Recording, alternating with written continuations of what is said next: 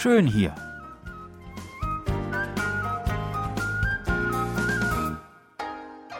Ausflugstipps für Korea mit Jan Dirks.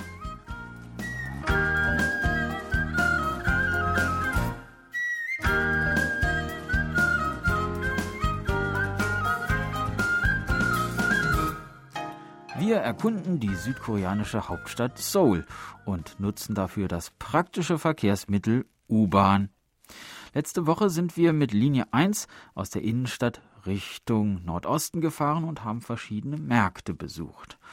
Heute fahren wir die Linie 1 mal in die andere Richtung. Los geht's am Bahnhof Jonggak, Ausgang 9. Jonggak bedeutet Glockenpavillon und genau das ist es auch. Mit der Glocke Poshingak wurde während der Joseon-Zeit die Zeit angesagt. Um vier Uhr morgens rang die Glocke 33 Mal und verkündete den Beginn des Tages und die Öffnung der Stadttore. Um 10 Uhr abends wurde sie 28 Mal geschlagen und signalisierte die Schließung der Tore. Die Glocke befand sich ursprünglich am Tempel Wongaksa wurde jedoch im Jahre 1619 zu ihrem heutigen Standort verlegt. Sie hat einen hohen kulturellen Wert, da ihr genaues Baujahr bekannt ist und Historiker so äh, Reliquien aus derselben Zeit genauer datieren können. Seit dem Jahr 1985 wird die Glocke auch dazu genutzt, das neue Jahr einzuläuten. Etwa fünf Minuten Fußweg und wir gelangen zum Wasserlauf Chongecheon, der sich über fast elf Kilometer zwischen Jongno-gu und Junggu erstreckt. Lange war er das Zentrum des Seouler Alltags. Dann verschwand der Wasserlauf unter einer Schnellstraße. Im Jahre 2003 begannen Wiederherstellungsarbeiten am Chongecheon und er entstand in seiner heutigen Form. Inmitten von Hochhäusern plätschert das Wasser, gesäumt von kleinen Weidenbäumen, Schilf und anderen Wasserpflanzen. Von der Brücke Mojongyo bis zur Brücke Kosanjagyo gibt es insgesamt 22 solcher Brücken. An vielen dieser Brücken gibt es Bilder, zum Beispiel aus der Choson-Zeit und andere interessante kleine Dinge zu sehen. Man kann bis zum Chongge Plaza weiterlaufen. Und wo wir nun schon einmal hier sind, können wir uns auch gleich das Viertel um das moderne Solar Rathaus ansehen. U-Bahnhof City Hall Ausgang 2. Das neue Solar Rathaus und davor der große Seoul Plaza. Hier auf der Rasenfläche des weiträumigen Platzes ist immer wieder mal ordentlich was los. Am Wochenende wird hier gerne demonstriert. Bei der Fußball-WM 2002 war es hier auch ziemlich voll.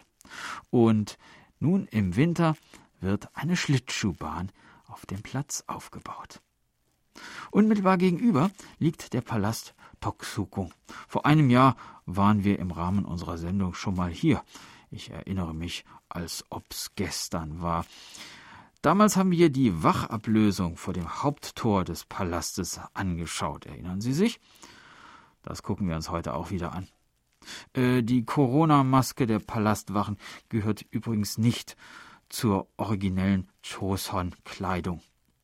Gehen wir doch ruhig auch noch mal die Gasse links vom Haupteingang des Palastes entlang.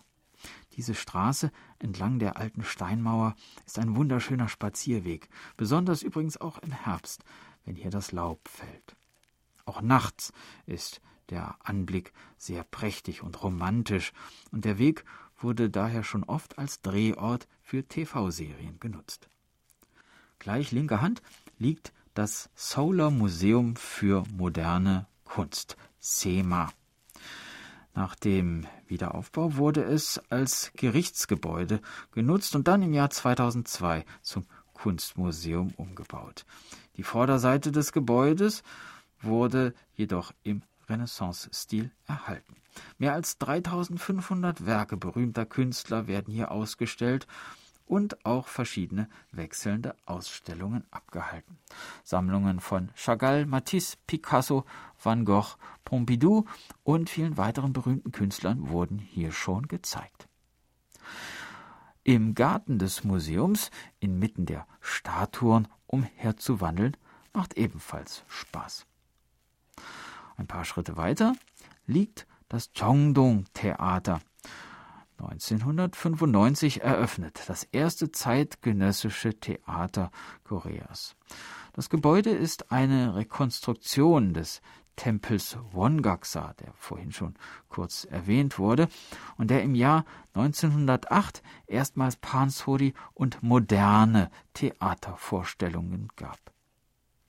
Die heutigen Aufführungen werden übrigens auch mit englischen Untertiteln angeboten, sodass sie auch ausländische Besucher bequem ansehen können.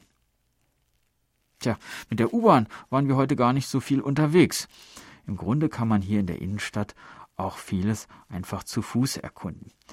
Aber keine Sorge, nächste Woche fahren wir wieder etwas mehr mit der U-Bahn. Tschüss und bis dann, sagt Jan Dirks.